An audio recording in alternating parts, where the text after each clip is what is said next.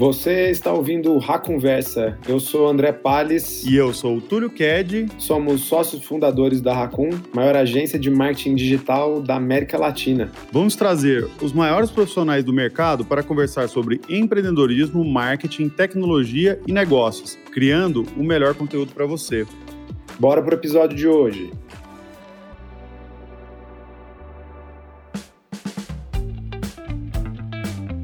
Fala pessoal, tudo bem? Bem-vindos a mais um episódio do nosso podcast A Conversa. E hoje a gente tem uma convidada super especial. Estamos aqui com a Daniela Cachiche, que é VP de Marketing da PepsiCo Alimentos e vai bater um papo com a gente. Dani, bem-vinda e obrigado por aceitar nosso convite. Obrigada a vocês, um prazer estar aqui para a gente bater um papo. Bacana, vamos lá, para a gente começar esquentando, Conta um pouco pra gente da sua trajetória profissional até aqui. Eu sei que você passou pela Unilever, passou pela Heineken, ficou bastante tempo lá e agora está aqui na PepsiCo. Como é que foi essa jornada? Quais foram os principais aprendizados que você viveu ao longo desse caminho? Nossa, a gente vai ter que ter um programa inteiro só para eu falar dessa, só dessa pergunta, de tanta coisa que eu já passei. Eu estou há quatro anos na PepsiCo eu fiquei seis anos na Heineken e antes eu trabalhei muitos anos, dez anos na Unilever, América Latina e, e Brasil. É assim, eu sou formada em administração, eu não sou publicitária, eu sou formada em ADM e desde muito cedo eu entrei no mundo de bens de consumo. Então eu digo que eu tenho uma carreira muito pautada em bens de consumo, em grandes empresas e trabalhando com grandes marcas globais. Eu sempre tive essa característica de estar associada a grandes marcas que não são não só no Brasil, mas no mundo inteiro. Eu costumo dizer que foi na Unilever que eu fui picada por um bichinho aí que me ensinou que é mais do que vender um produto só. Quando eu estava trabalhando com Dove, que foi o um momento onde Dove estava lançando a campanha Real Beleza, né, que tinha um trabalho muito forte sobre a autoestima das mulheres, eu aprendi que era mais do que só um sabonete com quarto de creme hidratante, que uma marca poderia sim levar reflexões e se posicionar e fazer comunicação pensando em como falar sobre um tema que fosse muito real, muito forte para as pessoas. E a questão da autoestima para as mulheres é muito forte e foi muito legal, porque eu acho que isso pautou muito a minha carreira. Esse momento de Dove foi que pautou a forma como eu olho para as marcas, a forma como eu toda hora eu penso o que mais eu posso fazer além de, obviamente, vender um produto super bacana para os consumidores, mas que mais que essa marca pode fazer? Depois de 10 anos na Unilever, eu fui para a Heineken, quando a Heineken estava chegando no Brasil. A Heineken Brasil, como companhia, ainda nem existia, e eles estavam procurando pessoas do mercado de bens de consumo para poder compor a companhia.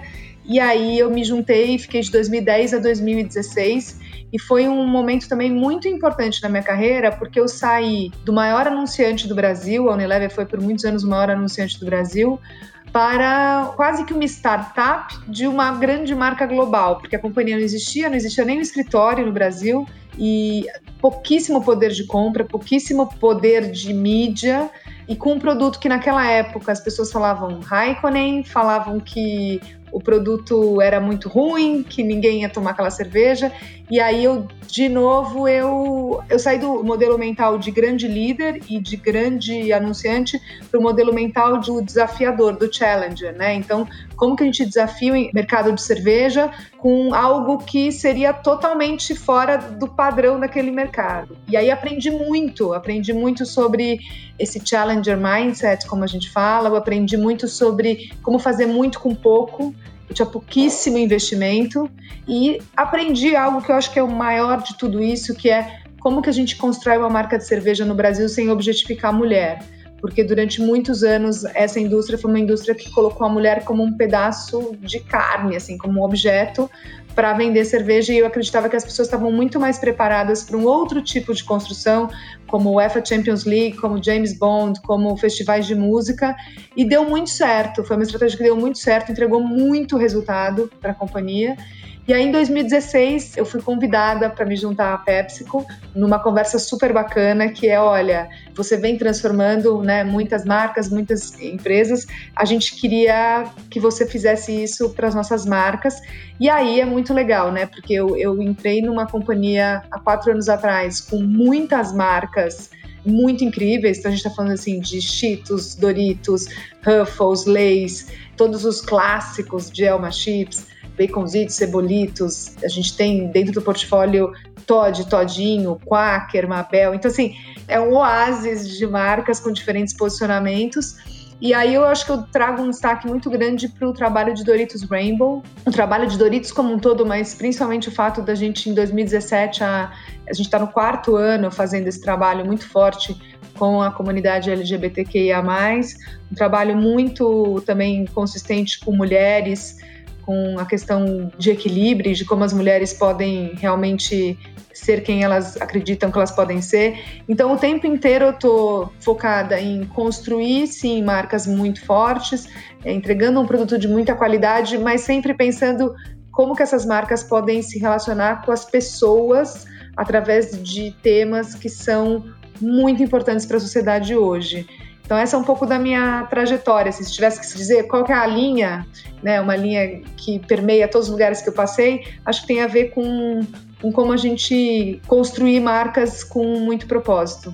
E Dani, ao longo dessa jornada, que obviamente é uma jornada, quando a gente está falando de pessoas que almejam crescer bastante na sua carreira e querem alcançar posições de destaque, ela é uma jornada difícil, ela é rara, porque quanto mais alto você sobe, menos espaço tem para continuar subindo. E você fez uma jornada muito bacana em empresas que são extremamente admiradas, né?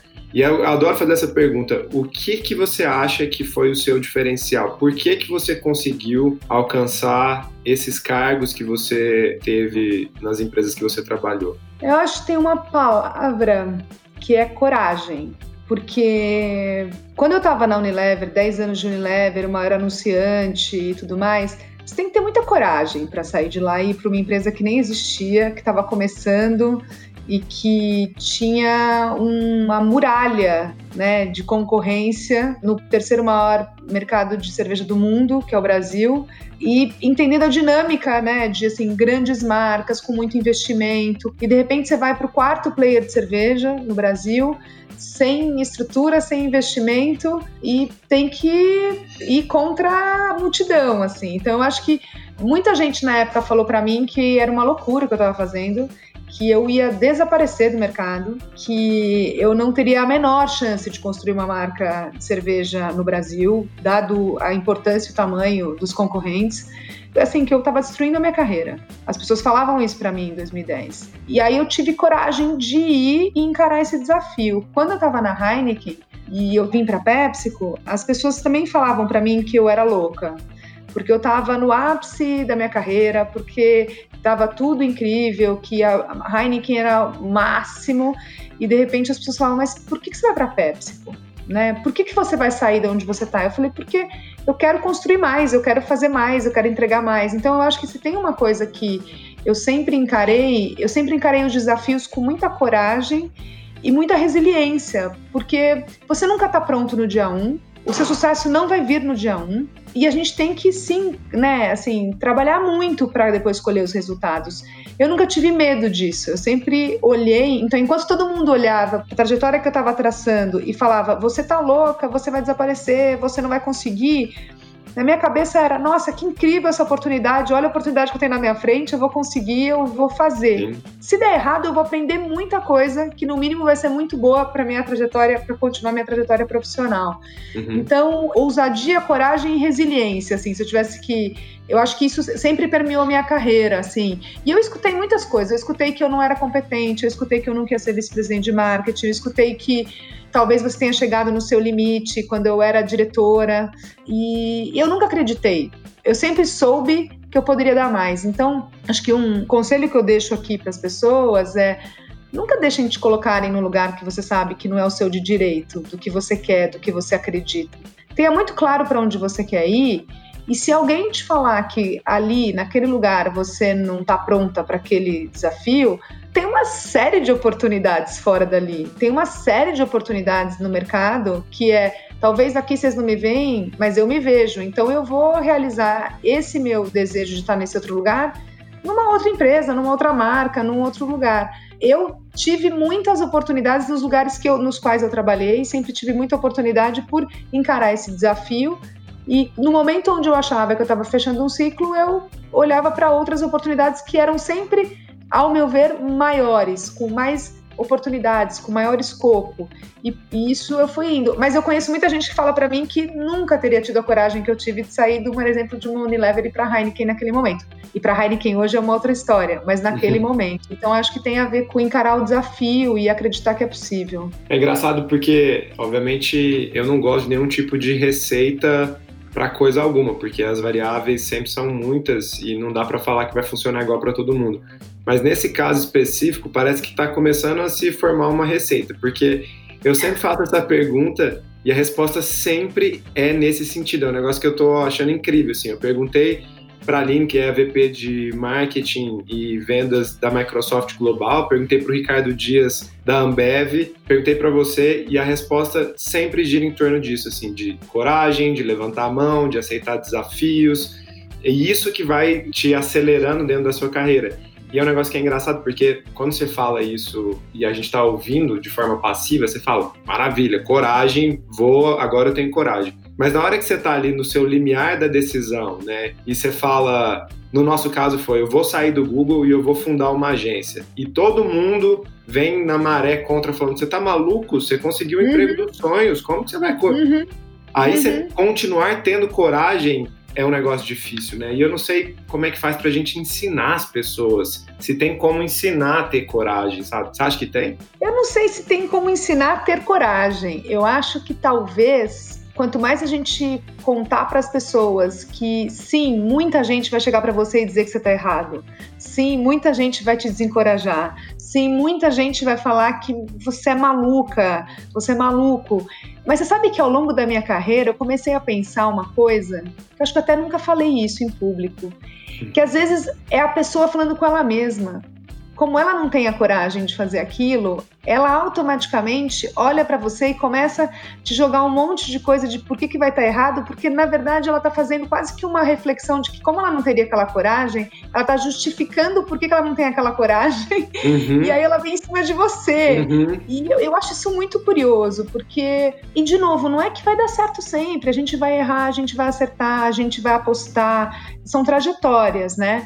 Mas eu não sei se dá para a gente falar para a pessoa ter a coragem. Eu acho que a gente dá para mostrar para a pessoa que assim, um ato de coragem, ele nunca, por ele justamente tirar você de um lugar confortável e levar você para um lugar desconfortável, para pessoas que têm um modelo mental, que querem continuar num lugar que não tome em risco, que seja muito confortável, só a sua atitude é muito desconfortável para essas pessoas.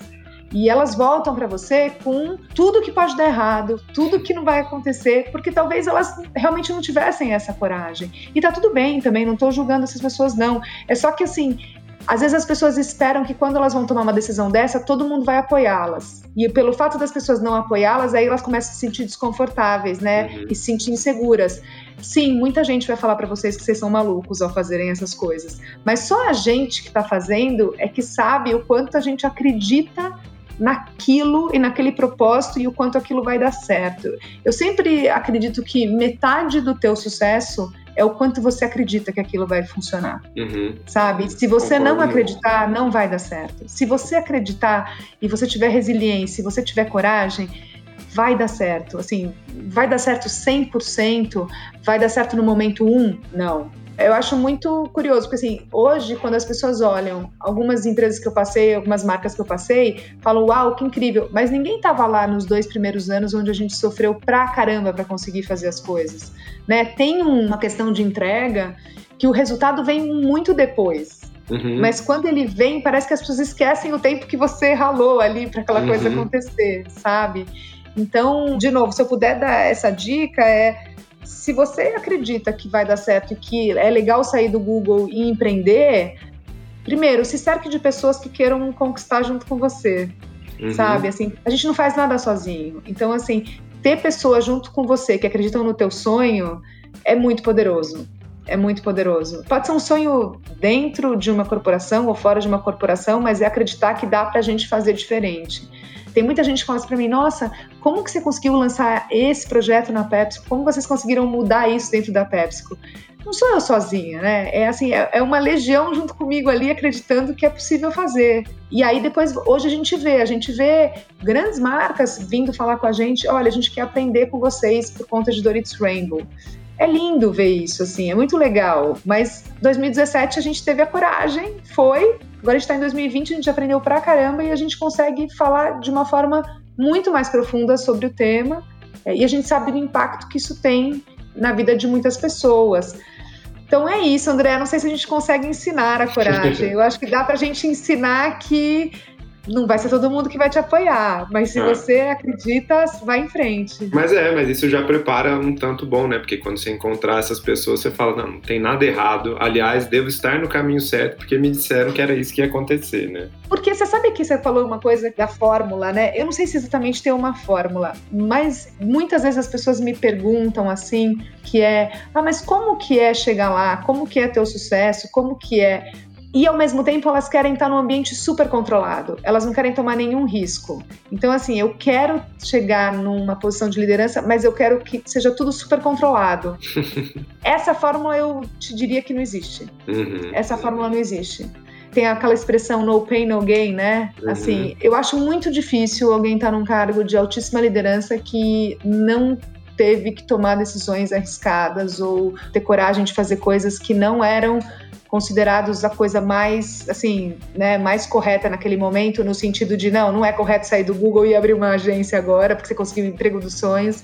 Eu acho que essa forma eu diria que essa daí não tem. É, eu concordo super. E no caso de empreender, então, continua na mesma linha, assim, porque o sofrimento é inevitável, não tem o que fazer. Mas é, também tem uma frase que eu gosto muito: a mudança é inevitável, o crescimento é opcional. Ah, é isso aí. E é muito legal mesmo, porque é a opção de ficar tentando se prender, né, e sofrendo, ou abrir a cabeça e experimentar coisas novas. Bom, vamos falar um pouco de marketing. E você comentou aqui sobre o posicionamento de vocês. O que eu queria ouvir é duas coisas, elas obviamente estão relacionadas, né? Mas como é que a PepsiCo pensa marketing hoje? Uhum. Ou seja, qual é a metodologia que está por trás disso? E se você puder comentar um pouco também, porque obviamente faz parte do que vocês estão vivendo, como é que é fazer marketing se posicionando de forma tão incisiva nesses períodos de tanta polarização? Uhum. Que não importa o que você falar, obviamente você vai tomar pancada de algum lado. Mas como é que é fazer marketing sabendo que isso vai acontecer e quais são as escolhas que vocês fazem sabendo que isso é um caminho inevitável? Olha, na PepsiCo a gente tem muita clareza que as marcas precisam ter um propósito.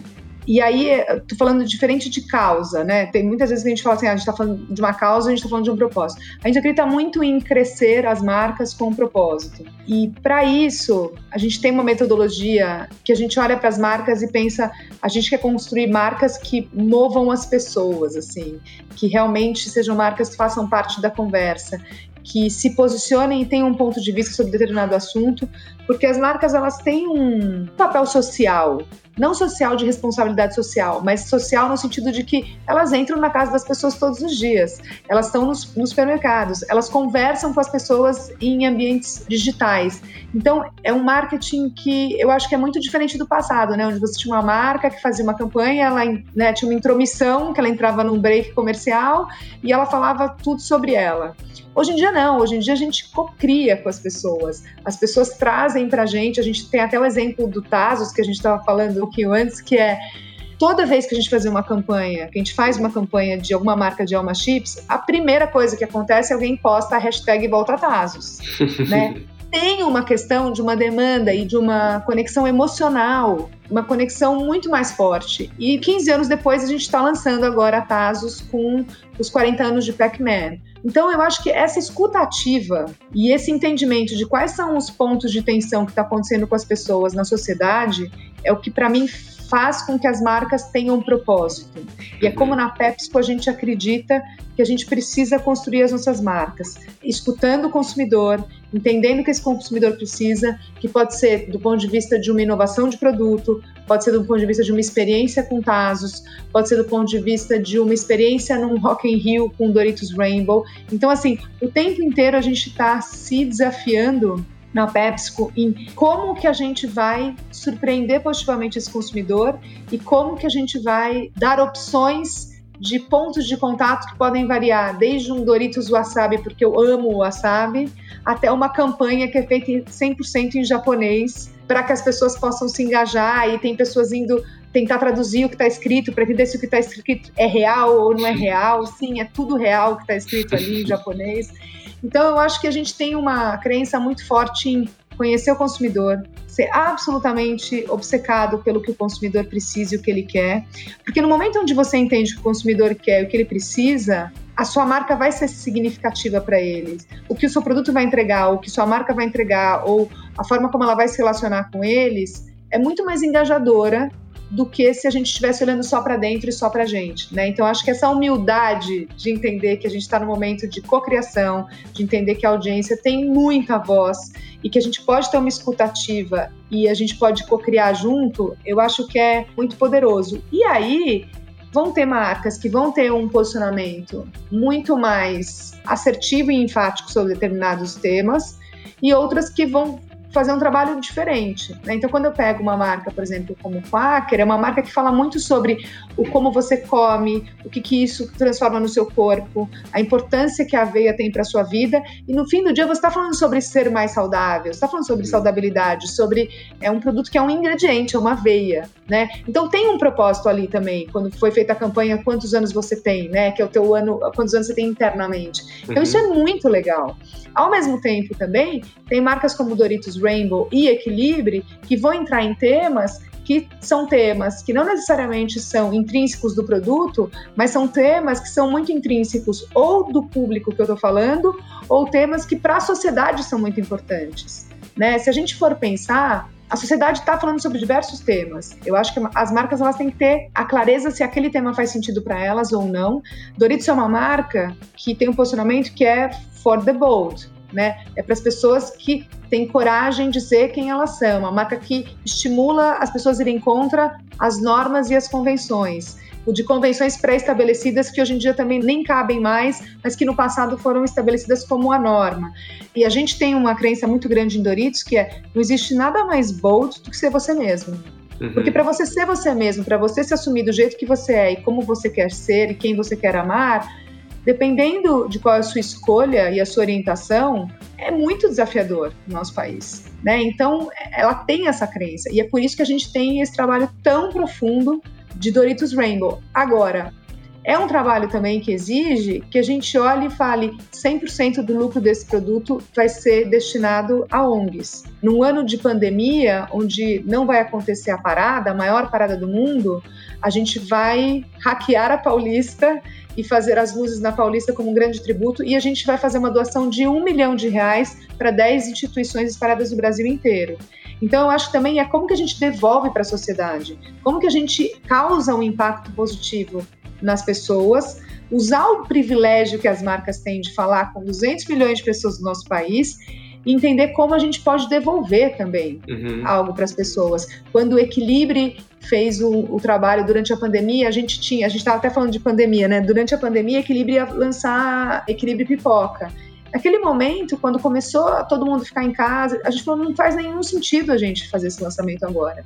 Agora o que a gente precisa é falar com as nossas parceiras, que é o Instituto Free Free, é o plano feminino, o plano de menina, entender como que a gente pode impactar, através de doações de cestas básicas, mulheres que estão em comunidades e que estão sendo as mulheres mais afetadas nesse país.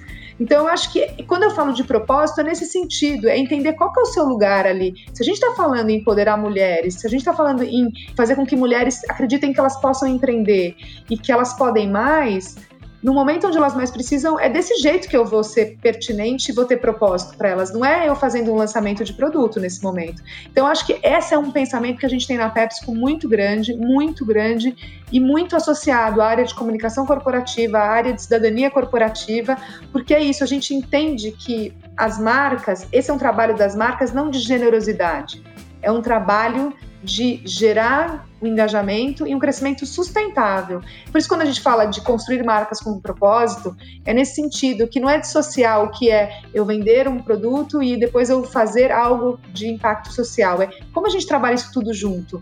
É um grande desafio, mas a gente aprendeu durante a pandemia que tem muitas maneiras de uma marca gerar um impacto positivo na sociedade. E Dani, você comentou que vocês são obsessivos com o consumidor, entender o que o consumidor quer, o que, ele precisa, né? Conversar com ele, estar tá próximo.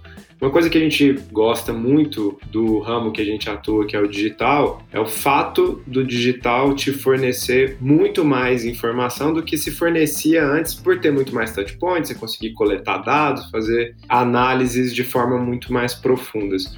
Como é que vocês veem isso e qual é o papel hoje para vocês dentro do marketing do digital e dos dados que são possíveis de serem coletados para poder utilizá-los para ser uma empresa ainda mais a favor do cliente, direcionar as estratégias uhum. cada vez mais para o que de fato as pessoas querem e precisam.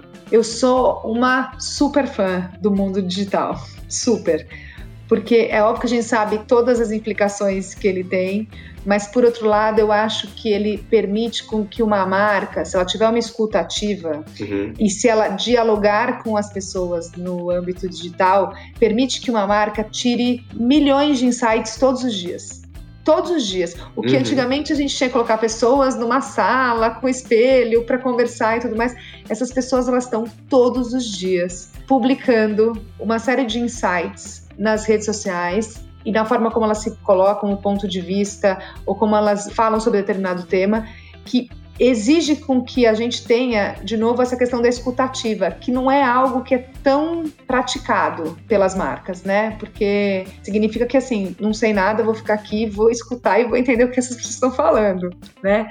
Então, eu gosto muito. O digital tem uma coisa que te dá muito dado.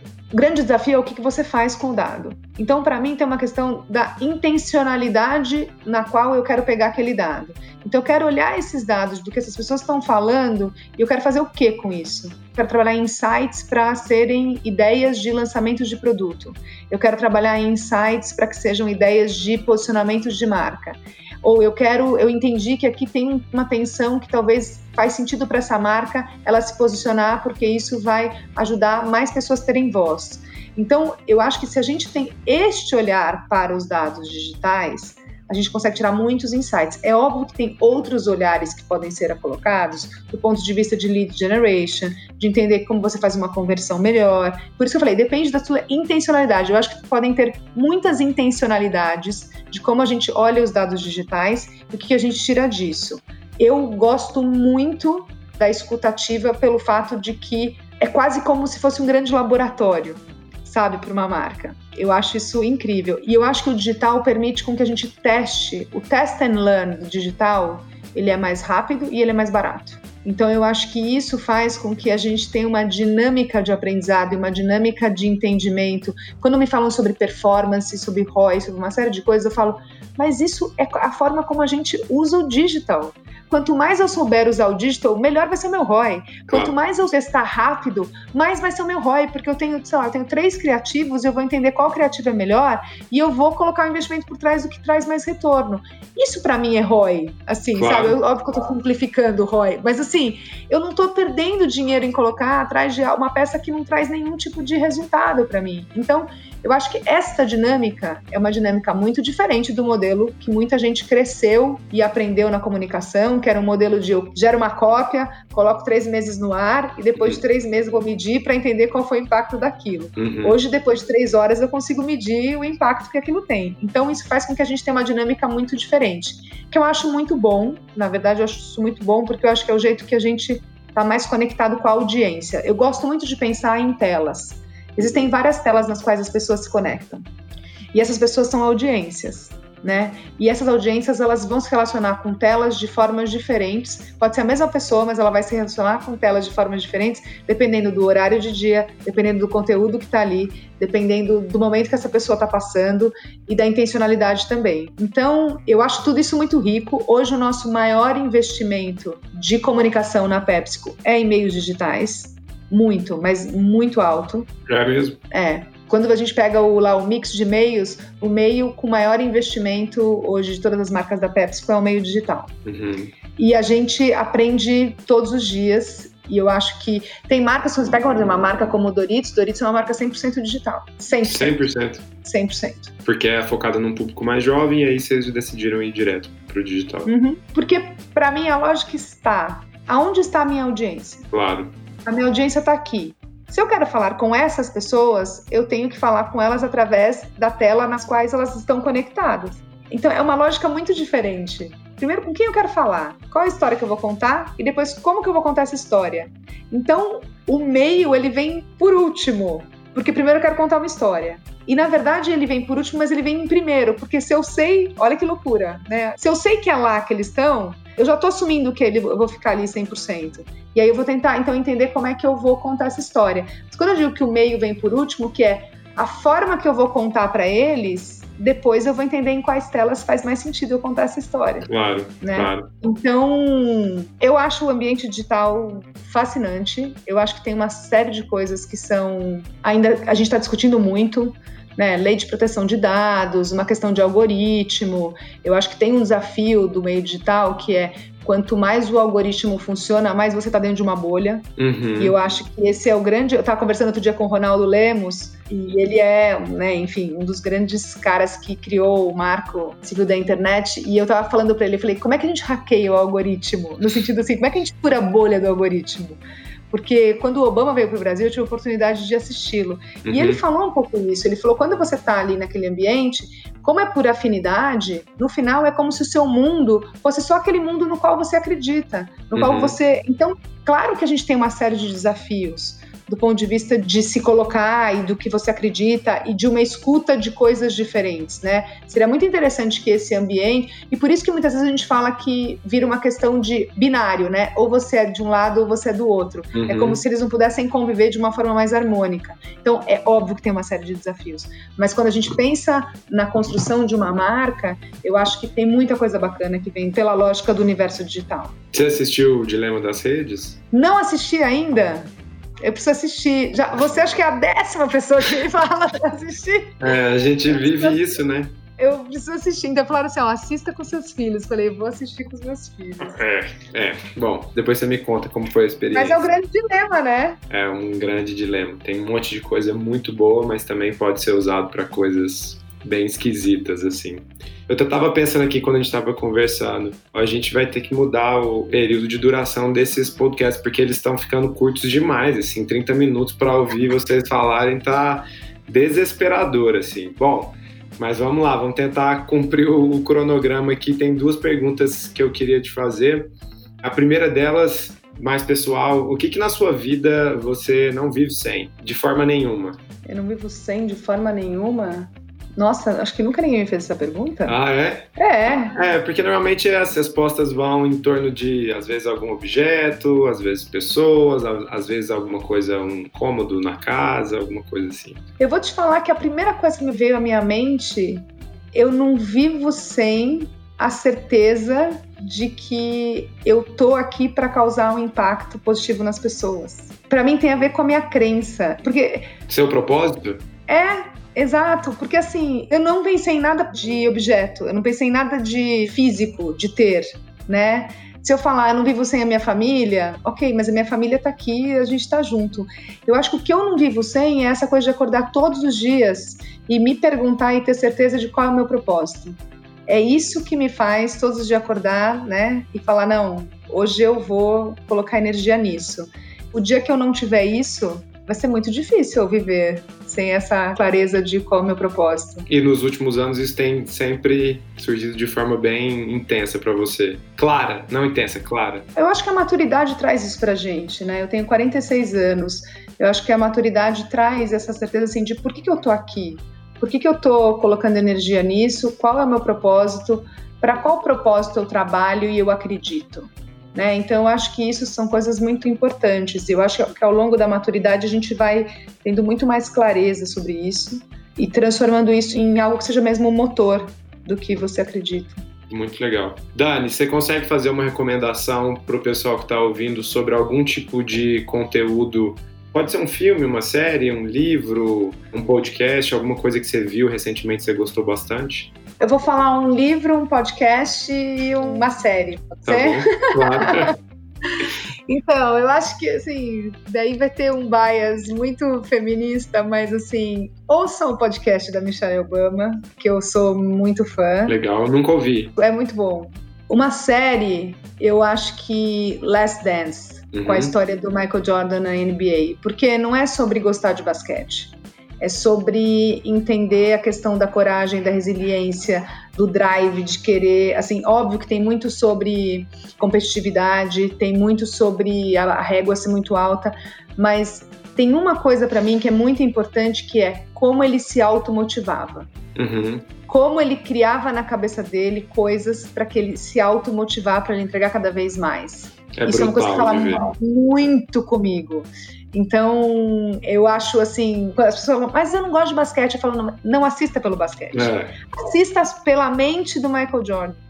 E depois, por último, que eu deixei por último, porque para mim é. Eu acabei de ler um livro que chama Bailarina de Auschwitz. Uhum. que é uma sobrevivente de Auschwitz, e ela se tornou uma das mulheres mais interessantes sobre como transformar trauma ou como transformar desafio em algo positivo é muito, muito interessante. Ela é hoje uma das maiores entidades americanas sobre essa questão de pós-trauma e de pessoas que passaram por coisas muito difíceis e como elas conseguiram ressignificar para atuar de uma forma positiva na sociedade.